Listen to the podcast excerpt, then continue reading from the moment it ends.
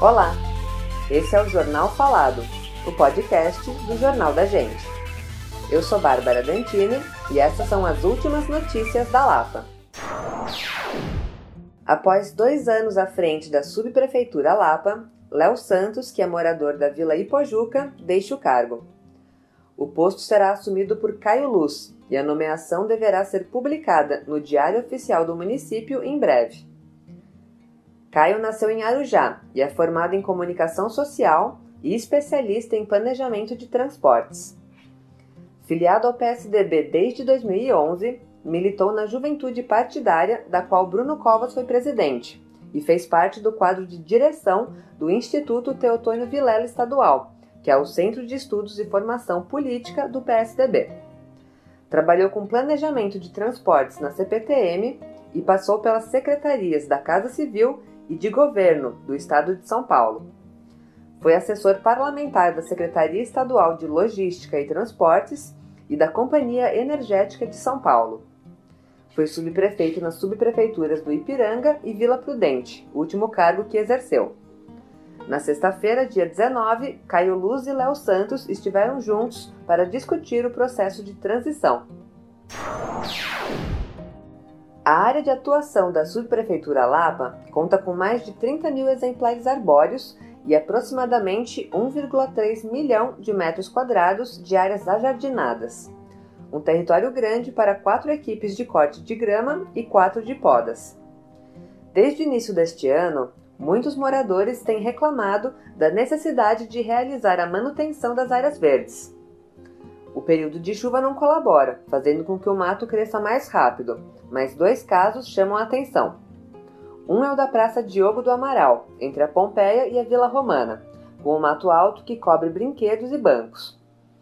Outra questão dessa praça é a presença de uma placa da prefeitura que indica a revitalização do espaço, um projeto no valor de mais de 97 mil reais, com início previsto para novembro de 2020 e prazo de execução em 60 dias. A empresa responsável pelo serviço, indicada na placa, também causou estranheza aos vizinhos, pois ao pesquisar por seu nome e encontrar o endereço na freguesia do O, o imóvel não parece ser de uma construtora, conforme indicado na placa. Na sexta-feira, dia 19, foi iniciado o corte de grama na praça. O outro caso é da Praça Coronel Cipriano de Moraes, na Vila Ipojuca, onde está localizado o ponto de ônibus mais antigo da cidade. Lá, o mato também cobriu equipamentos e invade a calçada. Quando o presidente Jair Bolsonaro esteve na CEAGESP em dezembro do ano passado, ele foi enfático ao dizer que a Companhia de Entrepostos e Armazéns Gerais de São Paulo não seria privatizada. O pronunciamento foi entendido como um contraponto à proposta do governador João Dória, que diversas vezes anunciou a saída da CEAGESP da Vila Leopoldina. Já os permissionários frequentemente defendem que a CEAGESP permaneça na região, mas seja revitalizada. Apesar da fala do presidente, o governo federal, mais precisamente o Ministério da Economia, mantém os estudos para a desestatização da empresa, conforme anunciado em 2019 com o Programa de Parcerias de Investimentos. A informação foi confirmada ao jornal O Estado de São Paulo, Segundo a pasta, uma decisão sobre a venda do entreposto só será tomada após a análise ser concluída, o que pode ocorrer até o fim de março.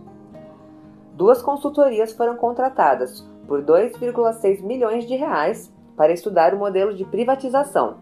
Desse valor, 560 mil reais já foram pagos.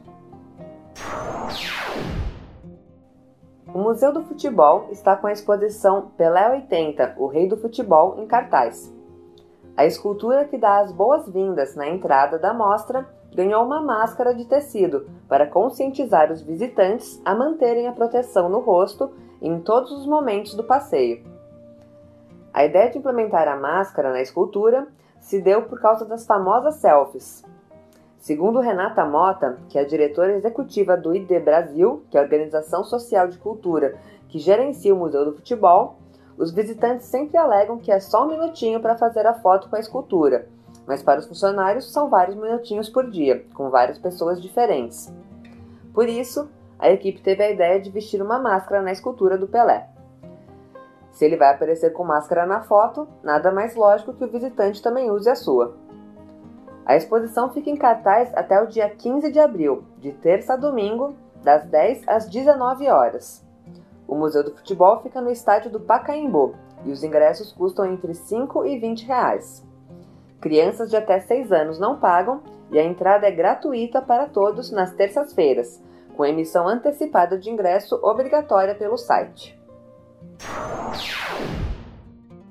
Esse foi o Jornal Falado para mais notícias, acesse www.jornaldagente.inf.br.